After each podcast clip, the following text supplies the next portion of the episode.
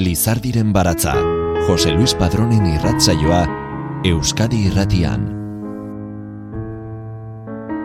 Gabon guztioi, ongi etorri Lizardiren baratzaren irratzaio berri honetara.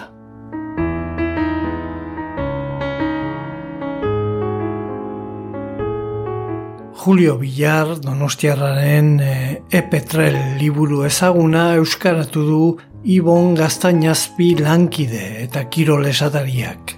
Bilarren liburua, mila bederatziren eta irureita malauan argitaratu zuten lehenengoz eta gerora, honek oroar sortzen duen interesagatik eta izan duen e, arrakastagatik beste amabost edizio atera dituzte.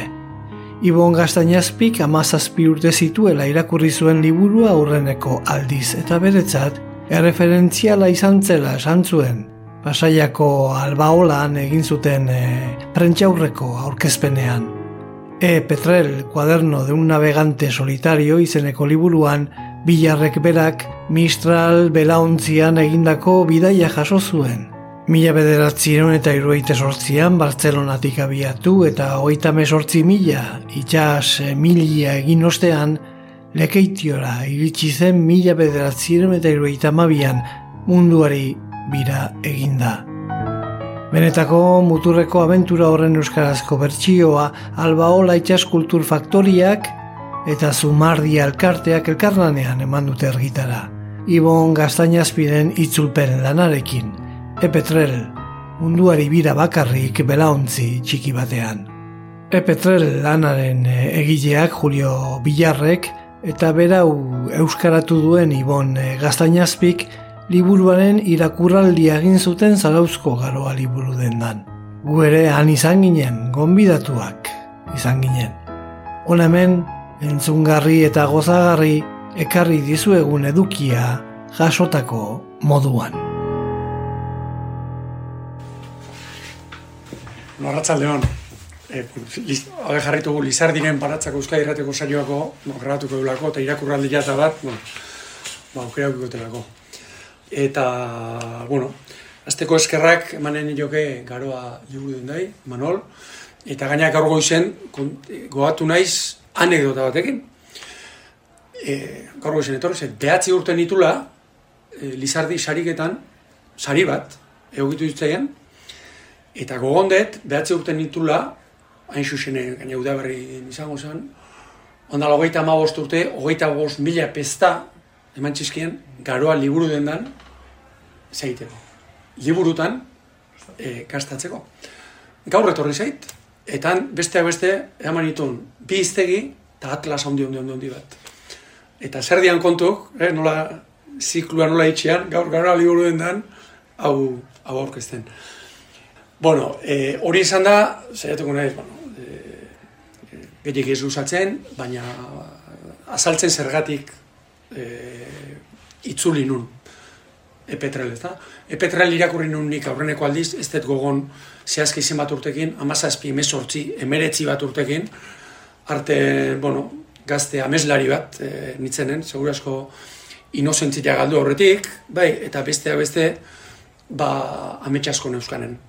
Eta bestea beste, ba, literatura, bueno, desente, bidaietako, bidai liburu asko irakurtzen dituen, e, Roge Blaskon lebandoan klas, igandero, igandero entzute nunen, Reinhold Messner liburuk, liburu, e, mendiari buruzko liburuk. Bueno, giro hortan, ez da? Irakorren nun aurreneko aldiz, segurazko, eskerrako hanka ondik nunekan ez nekin karai baten, eta erabat liluratu ninun irakurketa hark. Erabat. Bueno, eta kogontet gaina orduan banula amets bat, India bizikleta juteko ez da. Bueno, giro hortan zain nun askatasun nahi giro hortan nahi baldin bada, ezta? Edo motxilarintzeko giro hartan irakurren unik epetre laurreneko aldiz.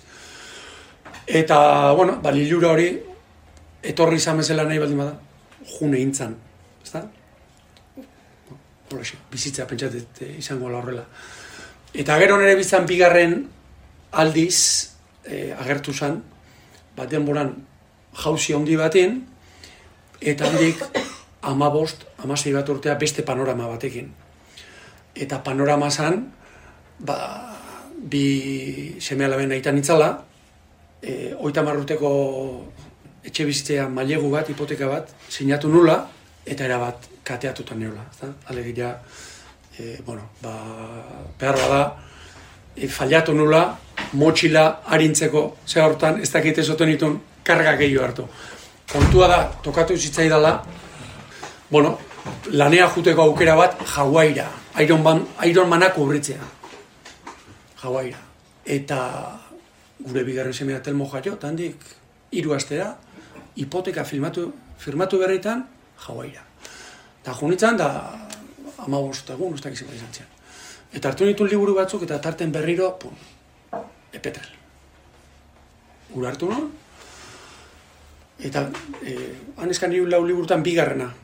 Goatzen den, nun hartu nun, nun ondartza baten nola hartu nun, eta ze efektu izan zuen irakorketar. Ire izan zen, bai, ez dakit, la, la, la, la, eh, une harri bat.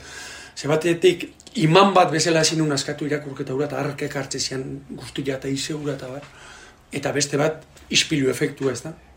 Ze, ikusten nun, e, gazte ura, indiara bizikletan juna izula, motxilarin duta bizi nahi zula.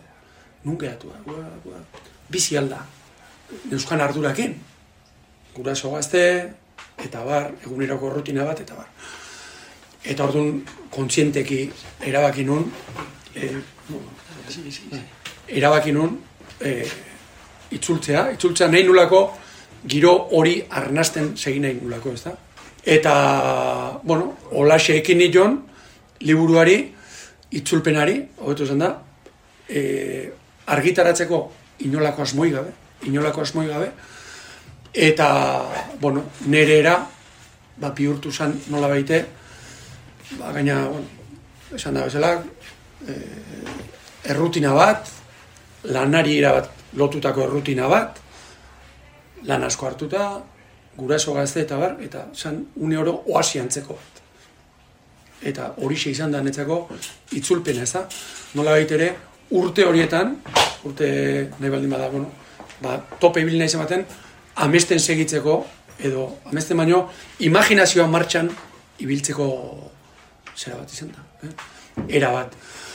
Eta, bueno, hasi ditzan itzultzen, esan da bezala argitaratzeko inolako asmori gabe, eta kontuatu naiz, batetik imaginazioa zeharma indartxu dan ez da. Ba, honek, e, bueno, albidetu ditelako, beste beste, urtea betan, bidaiatzen segitzen, eta gazte, gaztearekin ere, nola baite, e, bueno, balotur hori ez, ez galtzen. E, inolako publikatzeko asmoi gabeko zera bat izan zen, e, proiektu bat, hasieran, gero Julio Zautonon, bai? hemen Albertok aian antolatutako afari baten, e, esan nion itzultzen hain itzala, eta bar, da bar, da bar, eta esan zian, e, bueno, segi, segi, segi, segi, eta, bueno, kosta zaio, baina, baina liburua, bueno, ba, ba, hortxe dago. Horrekin batean, e, beste bidei bat ere, bueno, beste bidei bat ere ekin nion, eta da, nala baite, itzulpen gintzaren bidai horri, ez da? Eta hori izan da, bueno, beste gauza benetan netzako zoragarri bat, txikitatik gustatu izan du zait, hizkuntzakin jolastea eta, bueno, lardaskan eta hizkuntza miaskatzen aitzea, txikitatik, inolaz ere idazle edo itzultzaile batek behar duen disiplinakin, baino erabait erabat bueno me pasa dute literatura inguruko zenbait jende eta kasetarik eta idazle jendea eta erabat bueno gauza gauza iri sentsazio bat ate handi bat iriki zaitela. Eta bide bat ez esan nahi nuke deskubritu detela edo deskubritzen hasi naizela herri hau Euskal Herria euskerak itsasuakin ze lotu dakan ze altxor dakan hor batez ere terminologia mailan da bueno e, bueno, ba, ba, ba, gustatu zait hori deskurritza eta asko betena, ezta? Hori itzulpen nahi buruz. E, ez nahiz gehiagi lusatuko. Beste, beste bizpairu gauz esan nahiko nahituzte. Okay. Batetik, e, bueno, oan liburua aurkezten nahi gehan ontan, kontuatu geha, zenbat eta zenbat jendek daukan oso lotura berezia liburu honekin. De, oan, esateateko guraz, bueno, durango neon gehanen, edo bestela jendeari esan diogunean itzultzen nahi gehala eta bar, jendeak nola baiteko jende askok liburu honekin benetako harreman afektibo estu bat izan du. Jende askori lagundu izan diolako, ba, nahi bezala, askatasun nola baite, aize hori arnazten, ba, benetako historia harrigarri daude. Ba, jendeak, hainbat jendeak asko oparitu dan liburu bada. Nola baite jendeari bere pidea jarrai desan, barroko haotxarik kasu indezaion, nola baiteko, bueno, historio oso polita daude e, liburu honen ingurun. Eta nik uste eta zuzen ere, ondala berrogeita marrute, eman zion bukatuzun munduari gulta Juliok, erabateko gaurkotasuna dun kontakizun bat dula. Zergatik hitz egiten dulako gizakion berotasunaz, humanidades hitz egiten dulako. Atzo, e, Julio egiten nion, honea tortzeko, eta zegin izketan, eta biru gauz, zantzizkian, zantzian, bueno, ba, ba, bizitza simplea da, biru gauz behar dira, bi gauz behar dira bizitzeko. Estalpe bat, aterpe bat, eta jana.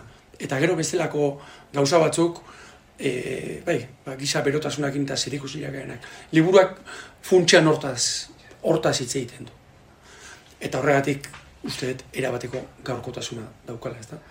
E, oroar, gizarte bezala, presaka, bere alakotasun baten bilean, azaldu nahian, argazkikatean nahian, figuratu nahian, oroar, oroar esan nuke ez, segutako bakoitza mundua, ja. gizarte bezala bide bat hartu deun eh, gare honetan irutzeit erabateko karkotasuna dula e, liburu honek. Gero bestetik, aldi beren, eta hau esan dezan ari naiz, iruditzen zait, liburuaren edertasunak o poetikotasunak edo lirikak itzala egin diola, itzal handi egin diola, itxas balentriari. Zemen egi geizketan, zazpi metroko ontzi batekin, ja txipironera bat baina ondizio, dan ontzi bat, lau urtez munduari buelta eman zion, azaina bati buruz. Argiri gabe, motorri gabe, GPS gabe, piloto automatikori gabe, ezer gabe. Zerua gainen detxasua beran.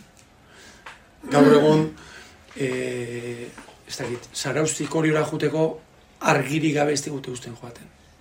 Edo orion, orioko moletik aginera juteko.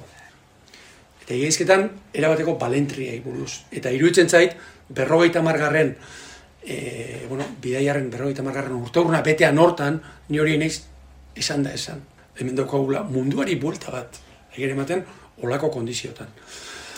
Eta, bueno, gauzasko esan ditzake, honei buruz, baina, bueno, honek eh, gaina aukera eman dit, ba, etzako Julio Bilarzana, oan lagun bat ezautuet, e, alkarrekin hasi ginean bidaiatzen, eta, bueno, eta hauntza eta honuntza gabiltzen. Eta, bueno, inor aspertu gabe, hoxe bintzate, e, eh, azteko esan, esan nahiko.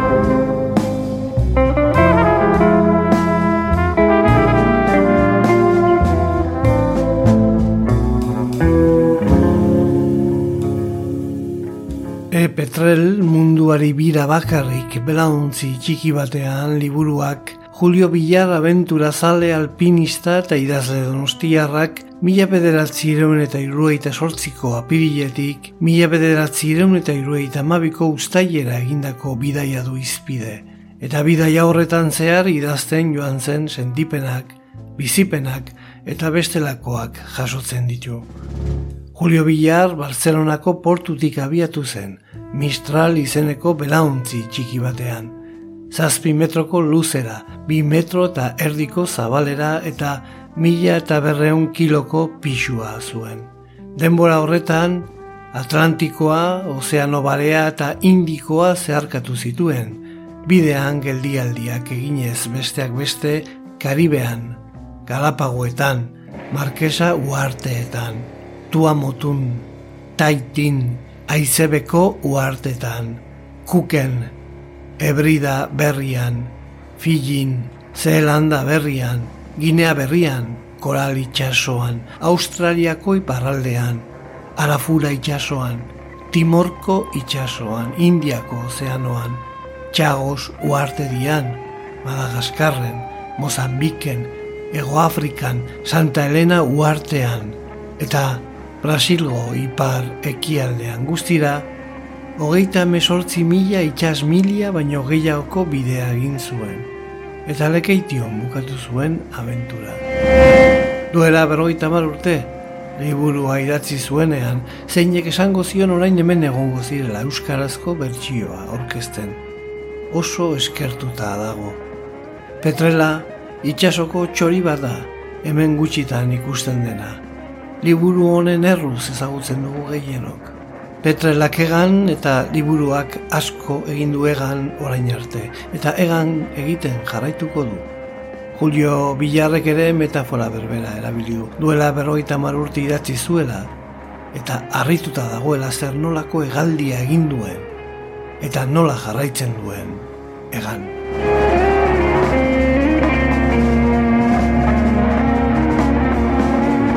Pasar al castellano porque no hablo euskera, nací en en Donosti en el año 43 del siglo pasado y fui educado en castellano. ¿no? Luego la vida me llevó de aquí para allá eh, durante muchos años y cuando volví más o menos en serio fue casi a los 60 años. Entonces la, la, gramática, la pereza se juntaron y, yo, y la cosa se quedó así, en, en aguas de borraja. Eh, yo os voy a hablar de cosas que pasaron hace mucho tiempo, porque el pasado eh, va cambiando con el tiempo. ¿no? no es lo mismo una, una, noticia recién llegado, que está fresca y está, está recién vivida, que contar una historia que pasó hace 50 o 60 años, ¿no? Pero de todas formas, incluso a veces pienso si soy yo el que hizo aquel viaje.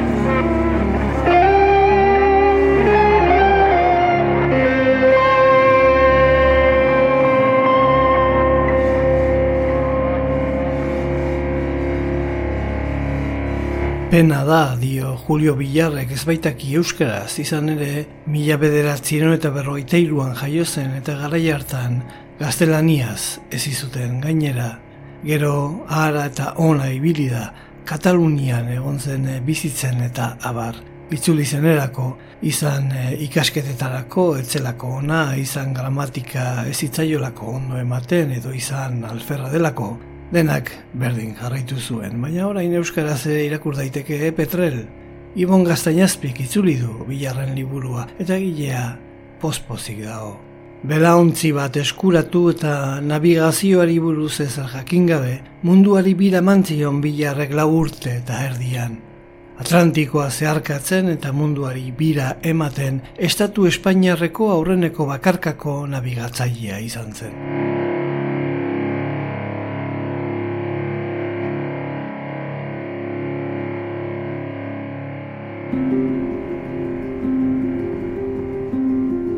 Irurogeiko amarkadan puntako mendizalea zen Julio Villar. Everest mendia igotzen saiatu zen tximist, lehen euskal espedizioko kide ere izan zen. Mont Blanc mendian istripularri bat izan zuen, istriporen ondorioz bi egun eta berak dioen moduan, baita bi gau ere, eman zituen paretan zintzirik biankak puskatuta. erreskatatua izan ostean amabost hilabete pasazituen osatzen. Aventura zaleari mendira itzultzea arraza, etzuela izango jakitun, makuluak kendu bezain laster, itxasontzi bat utzi zioten, eta itxasora joan zen. Berauntzi txiki bat eskuratu zuen Bartzelonan, eta navigazioari buruz ezer jakin gabe, munduari bira mantzio lau urte eta erdian. Ozeano Atlantikoa zeharkatu, eta munduari bira ematen, estatuko aurreneko bakarkako nabigatzailea izan zen.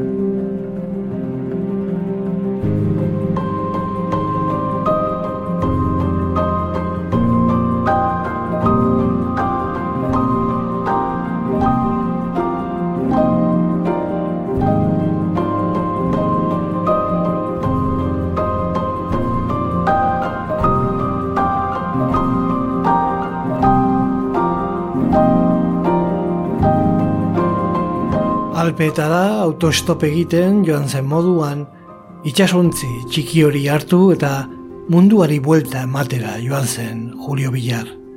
Beno, munduari buelta ematera ez, itxasora atera zen soilik, baina mundua bolobila denez, mendebalderantz nabigatuz, irteera puntuan bukatzen duzu. Liburua itxasoan idatzi zuela kontatu zuen, liburu bat idazten ari zela jakin gabe ere. Kuadernoetan sentitzen zuena idazten joan baitzen, besterik gabe. Ibon Gaztainazpik eta Julio Villarrek epetrel liburuaren irakurraldi egin zuten, zarauzko garoa liburu dendan. Igual leemos un poco, Julio. Sí. Eh, eh, chandas, eh. Venga. Ni así con voy a empezar con el primer, con el comienzo del libro. Liburua horrela xeazten da, honekin. Eta eta zira harri harrenia. O sea, hau baino intentzio deklarazio ondioek ez dakik bada. Banoa, herria txikotak. Bizitza nirea da eta eskutik helduta, bagoaz biok munduan barrena.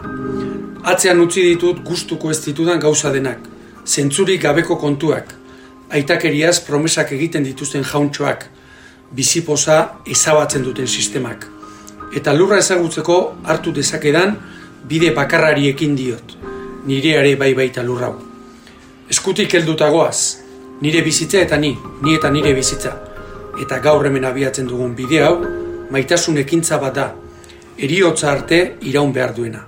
Horregatik, gure ibilera polita da, elegantea, estetikoa.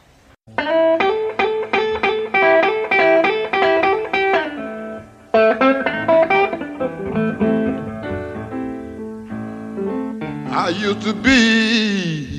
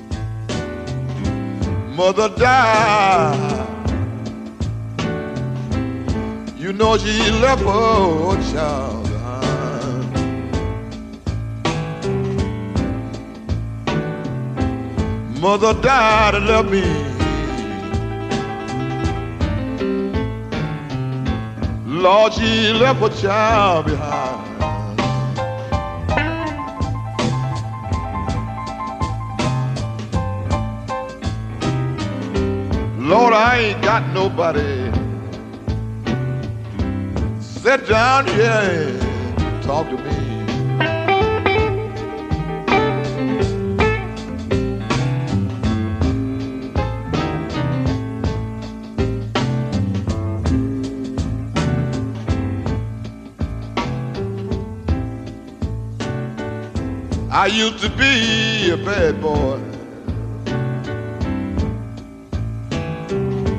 Lord, all of my days.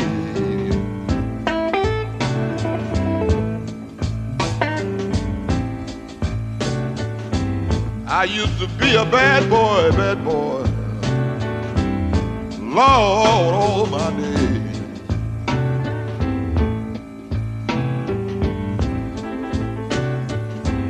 But I learned my lesson long time ago.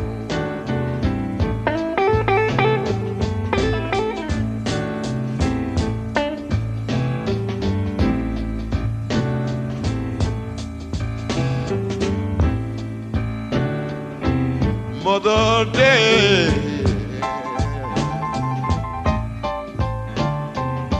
Let me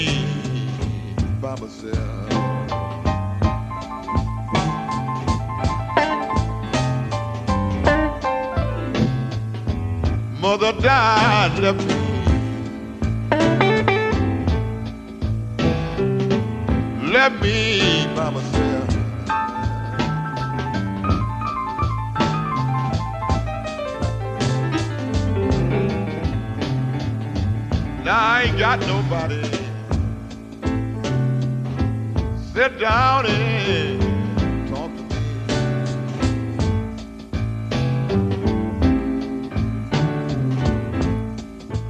Bidaian zehar, horri alde zuri soltetan idazten joan zen Julio Villar, eta gero idatzitako gauza guztiak elkartu zituen.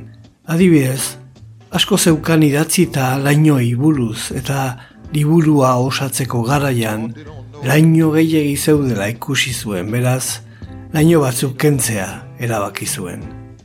Sukaldariek egiten dute moduan hobe da gogoz gelditzea eta platerean kantitate gutxi jartzea, dio idazleak. Sekulako platerkada jartzea baino. Lord, Lord,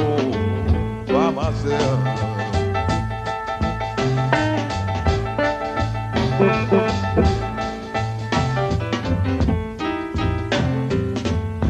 Lord, Lord.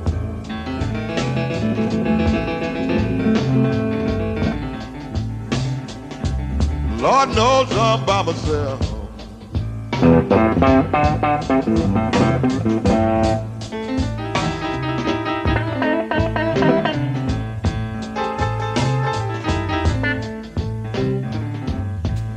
asko hitz egiten du izarrei buruz, deilargiari buruz. Eh? Dana letxik ez dago, bat izarrei buruzko zera bat. Oh, Bata bestearen atzetik, hilaran doazen hiru izar horiek orion dira. Hiru mariak esaten diete askok. Alde batera eta bestera bizkartzain dituzten beste biak, hain distiratsuak, Beltenger eta Belatriz. Beherago sirio dago, gaueko izar guztien artean ondoen ikusten dena. Irukiaren atzean dagoen ura berriz alde baranda, zezenaren begia, eta irribarretxu eta misterioz beteta dirdir egiten duten beste multzo txiki ura, pleiadeak. Begira kastor eta poluz, beti elkarren ondoan dauden izarra izpak, eta han urrunean kasiopea. Ez aldire izen ederrak eta gogoan erra sartzekoak, ez aldizute gauza mordoa iradokitzen. Nire buruari galdetzen diot, ea zergatik ez dituen inork izarrak ezagutzen. Zergatik inork ez dien begiratzen, dauden lekuan egonda, begientzat beti eskura, bizitza osoan gauero, bihotzarentzat beti eskura. Nago, sentiberatasun ezaren seinale dela. Errazagoa da, errazagoa da izarrekin hitz egitea, eta konstelazioen izenak eta formak gogoan hartzea, eskoletako liburuetan erakusten dena ikastea baino. Eta hala ere, inor gutxitaki izarren berri. Gizakien lurrean izar honengatik edo bestarengatik aldetuz gero, zoro bati bezala begiratuko dizute, eta esango dizute ez dakitela, ezertarako ez dutela balio, halako kontuek. Are gehiago, ilargi aldien berri ere ez dakite, ez da ilargi betea denean ere, gizakiak dagoeneko ez dira lurrean bizi.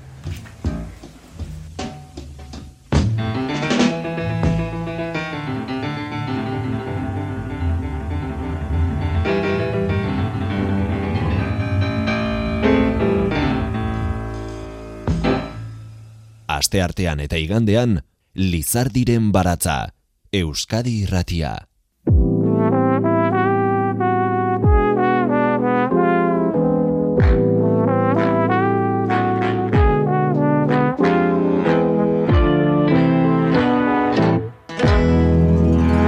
Suave es la noche cuando tú estás, cuando me miras al despertar. Desde esos ojos color de mar que expresan tanto al parpadear. No digo nada, no vaya a ser que una palabra dicha al azar ponga cerrojos en nuestro altar, rompa el encanto tan singular.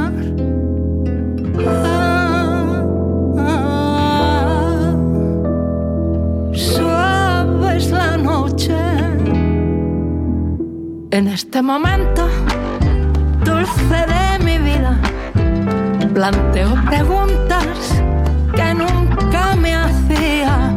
¿Quién es importante en mi día a día?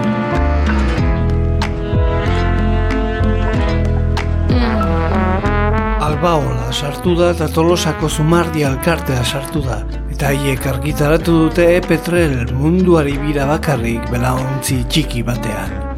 Mila bederatzieron eta irureita malauan idatzi zuen Julio Villarrek. Eta orain berriro argitaratu dute Ibon Gaztainazpik euskaratuta. Suave es la noche, porque tú estás, porque me mimas con tu bondad. Quiero lo mismo que los demás, que alguien comparta mi soledad. Hasieran hasi nintzen nola argitaratzeko inolako asmorik ez neukan, iztegirik gabe. Nire barruko, barruko musikak. Barruko musikak ze ekartze zian, tapa, tapa, zenik ez neukan argitaratzeko asmorik. Gero ja tolosako harremanetan jarri zian enekin, eta zirriborroa pasa nienean, esan zian Ramon Olasagaztik, Ramon Olasagaztik itzultzari eta zuzentzaile da. Eta esan zian, e, ostra egon, hau ikargitaratu, ahots propio zeukak. Hau, ibukatuko dek, bai, gustatu zitzaion. Eta gero pasan nion, Iñaki Ituraini, oan hor da bilen lagun bati, eta esan zien, bai, bai. Karo, baina, karo, hori izan lehenbiziko zirriborroa. Gero argitaratzeko, ja beste lanketa bat, esatu zen, orduan.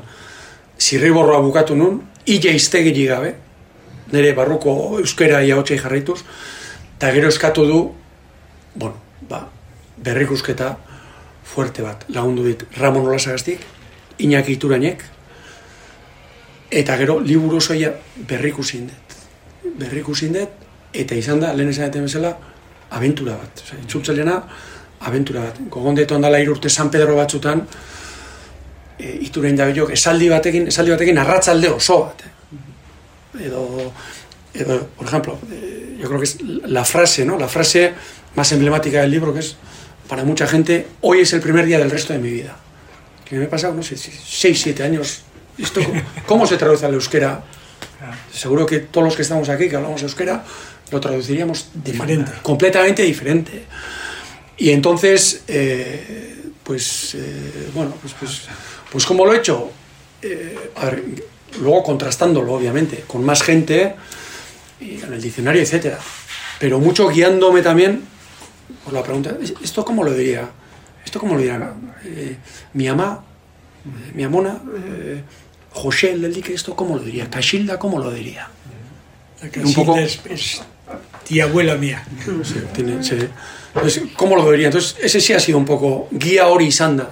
Bai, no, claro, gero aneta hemen bilatuta, eta itzulpen gintzarena, bueno, nire naiz itzultzen, ni liburu bat itzuli? Iritu zait, mundo oso oso erakargarri bat, eta harrigarri bat, eta, eta, eta benetan zoragarria. Liburua frantsesez dago eta katalanez dago. Ere bai, frantsesezko dizioa daukat, eta, dago, hoxe.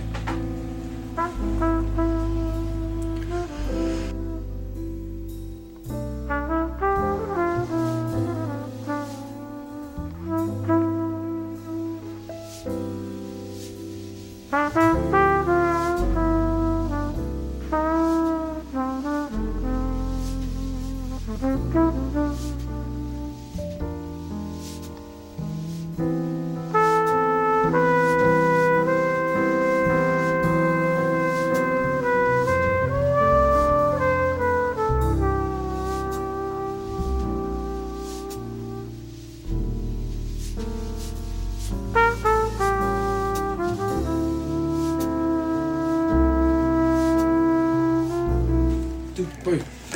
Hemen eh, hausnarketa txiki bat iten du. Bai, liburun batetik bestale da joanen, vale, e, kontatu gabe egiten du, bueno, bere lehen esan duen bezala, barru gustutzen du, ezta? Olako gauzak izan ez. Zertarako gaude lurrean? Gizakiak lo egiten du, jan, ugaldu, hitz egin, sinetxi, sinesten duela sinetxi, ez duela sinesten sinetxi, komplexuak eskutatu, eskrupuluak zorroztu, iraulkatu, ondoratu, arnazartu, aurreztu, sufritu eta hil. Beldurgarria da. Gerenio bat, bain eta berriro jaiotzen da. Lore ontzian bertan, osto berdeak ditu, borobilak, leunak, usaintxuak. Batzutan loreak ere baditu, lore apalak, xumeak, irriberak. Haren edartasunak, zentzu estetiko badu. Eguzkia lurraren inguruan bueltaka dago. Eguzkiak argia ematen du. Koloreak esnatu, geranioak osatu, basoak eta ibaiak ere bai. Baina gizakiek, eguzkian, ez dute ikusten iluntasunaren eguneroko ordezkapena baino. Motza da bizitza, baina ez da beti erekoa. Eternitatean sinisten ezpada. Planeta, bueltaka ari da. Bueltaka, bueltapa. Nire ontzian, amarra ermita bat bezalakoa naiz.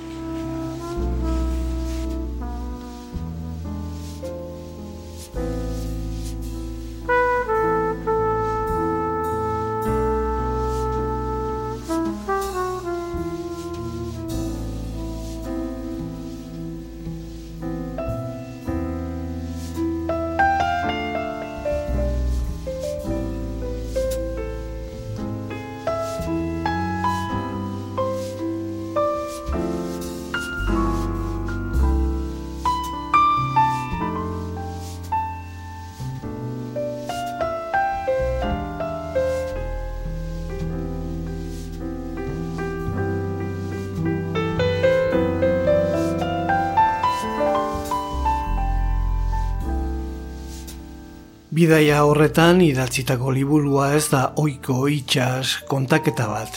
Ez normalean, itxas kontaketako oso teknikoak izaten dira. Belak metro kuadro hauek ditu, mesanak enduko dut, nagusia garriko dut, mili hauek egin ditut. Aizeak indar hau dauka, mili hauek gelditzen zaizkit egiteko. Hori, abentura zale donostiarrari ezitzaion inporta, Haren liburua ez da itxastarrentzat soilik, hemen dagoen mezua unibertsala da, aitortu du itzultzaileak. Dakarrena da, askatasun haize bat.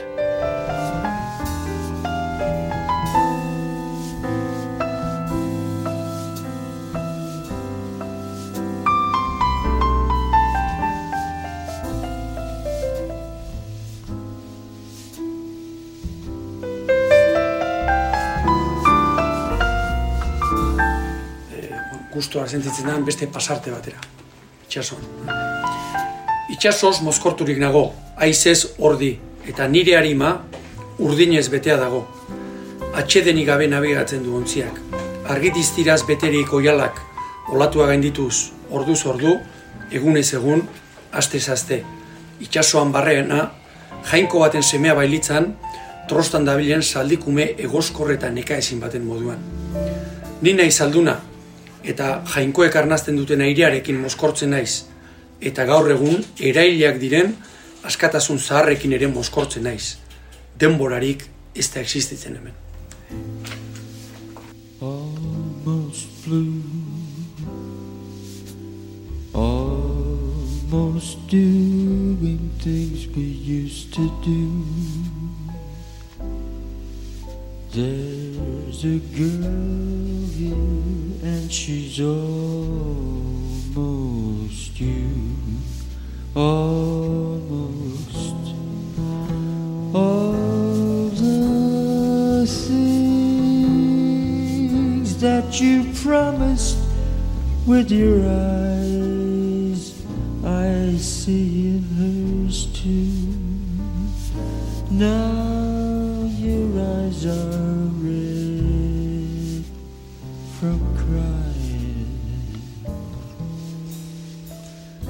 Almost blue.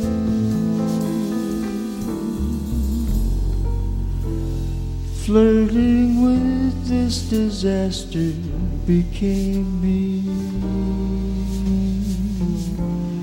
It named me as a fool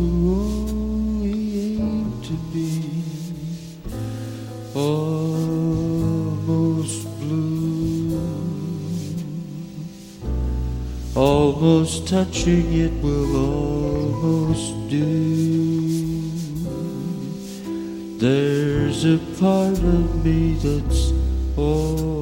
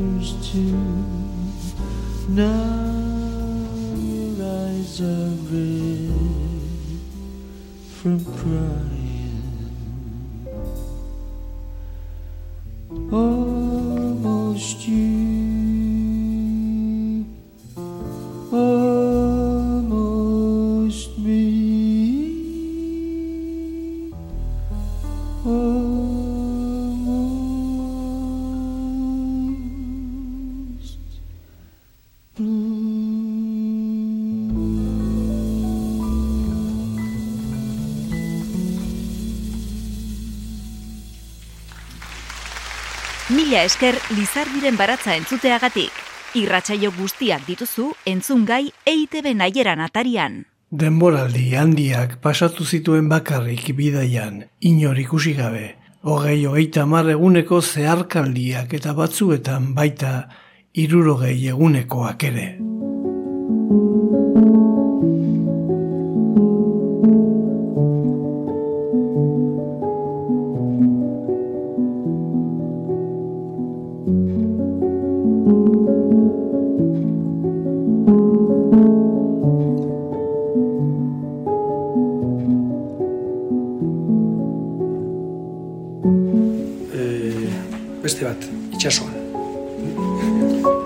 Itxasoan deskribaben antzeko bat.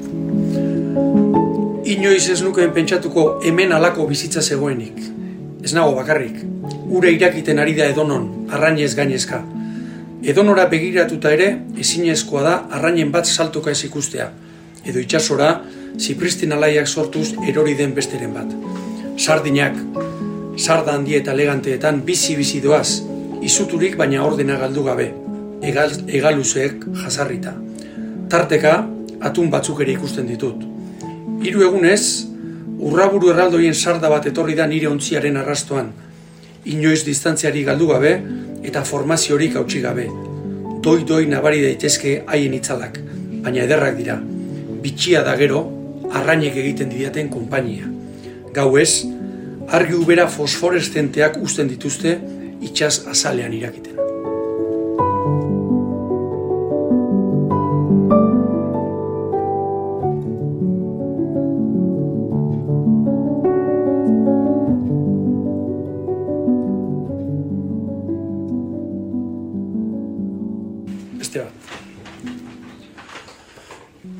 Asmatu egin dut nire buruarekin zintzo jokatuta, eta nigandik ahaldudan onena ateratzen saiatuta.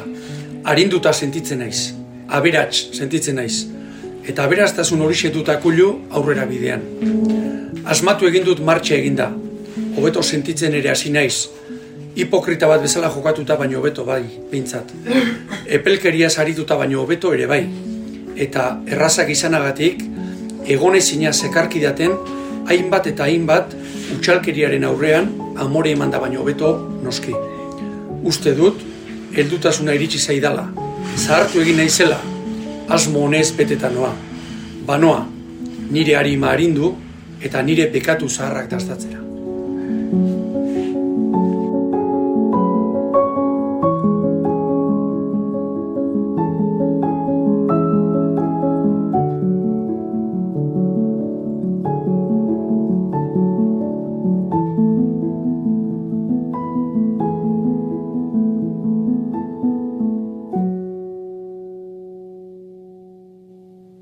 Joan dira berroita mar urte Julio Villarrek bere Mistral belaontzi txikian munduari bira eman zionetik.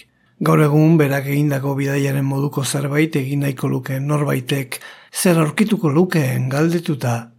Ez luke mundu bera aurkituko da, Julio Villarrek ematen duen erantzuna. Ni atera nintzenean mundua ia ukitu gabe zegoen. Ia ez baitzen turismoa existitzen. Pazifikoko irla batzuetatik etzen ia inor pasatzen adibidez. Agian, gaur egun resort bat dago irla horietan. Horregatik, orain terueletik eta alako lekuetatik ibiltzea gustatzen zait, ez da bilelako ia inor. Ukitu gabe dago hori guztia, Markesak edo kuk uarteak nioan nintzenean bezain ukitu gabe. Markesetara adibidez urte askoren ondoren itzuli nintzen eta itxasontzi pila bat zebiltzan handik. Nioan nintzenean, badiaren batean bila bete pasatzea iritsi nintzen, itxasontzi bat berare sartzen ikusi gabe. Eta gauza bera gertatzen da mendian, alpetara joan nintzenean gure kordada zen handik zebilen bakarra, orain, batek dakizen bat abitzan aldi berean. Tristura mangolidake abentura horiek orain errepikatzea egia esan. Baina bueno, bizi ditugun garaietara egokitu behar gara, eta ez dut inor desanimatu nahi, eta ditut horrelako gauzak egitera desanimatu nahi. Horrela ere komendatuko nuke horrelako bidaia bat egitea noski. Beti dauden modu desberdin batean bidaiatzeko aukerak, ez ditu zertan bidaia agentzia batek dena antolatu behar. Eta gainera GPS-ak eta lako tresnek errestasun handiak ematen dizkizute. Baina GPS-arekin daukan bere emozioa, bere benetakotasuna kendu diogu bidaiari.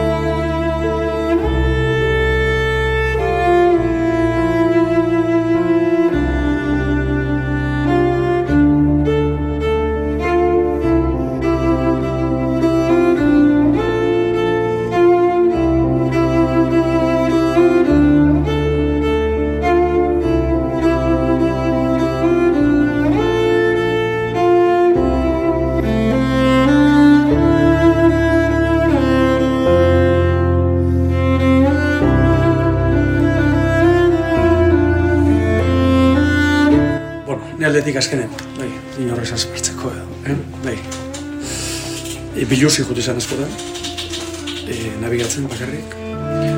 Kubiertan eseri naiz, eguzkiak lastandu, bezarkatu, belztuna zan.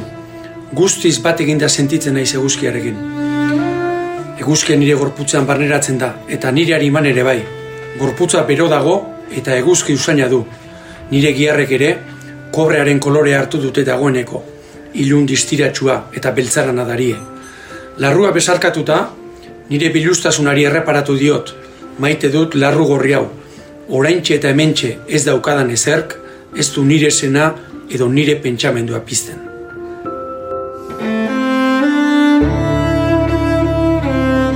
Eran tiempos en los que navegar era un oficio de, de románticos, fueses marino mercante o fueses con un barquito pequeño, ¿no? no había GPS, entonces todo lo tenías que hacer midiendo la altura de las estrellas, pidiendo la altura del sol, cosa que yo no sabía hacer, pero me metí los libros que hacía falta y estudiándolos y mirando los ejemplos, pues conseguí saber dónde, dónde podía estar.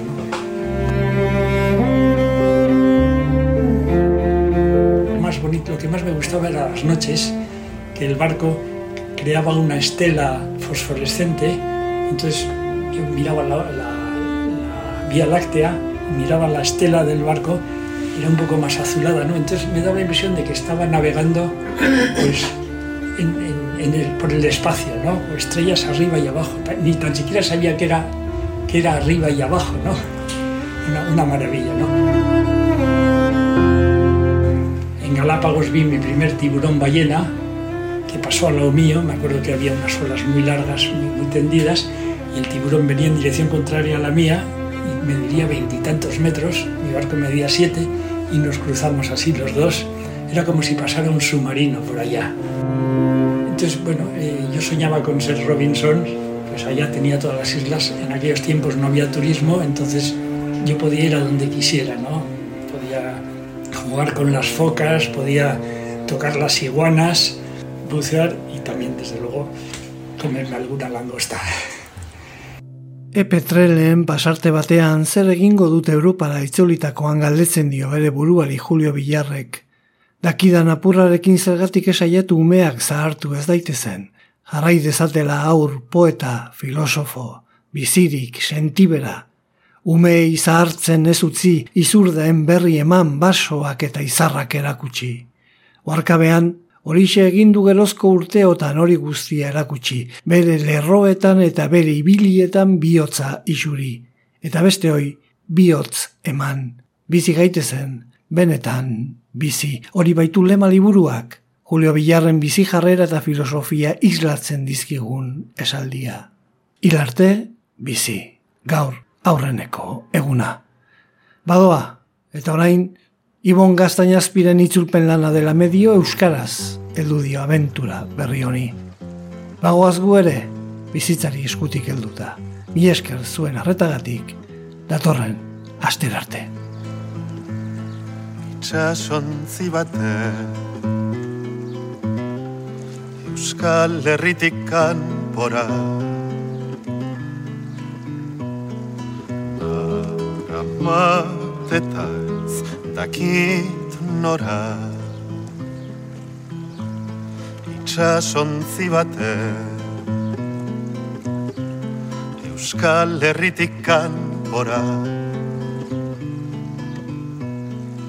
Naramat eta ez dakit nora. Agur nere ama Lastan goxoari Agur nere maite Polnitari Ez egin negar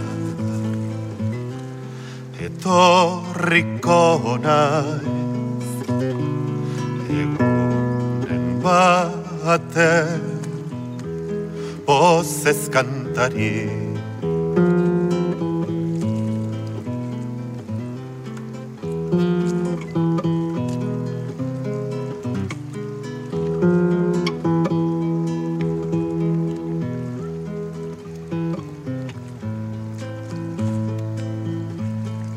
itxasontzi bate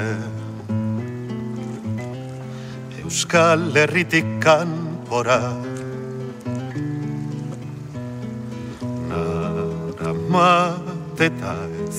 dakit nora. Agur zenideak Agur lagunari. Agur Euskal Herri osoari. Ez egin nega etorriko naiz egunen baten pozez kantari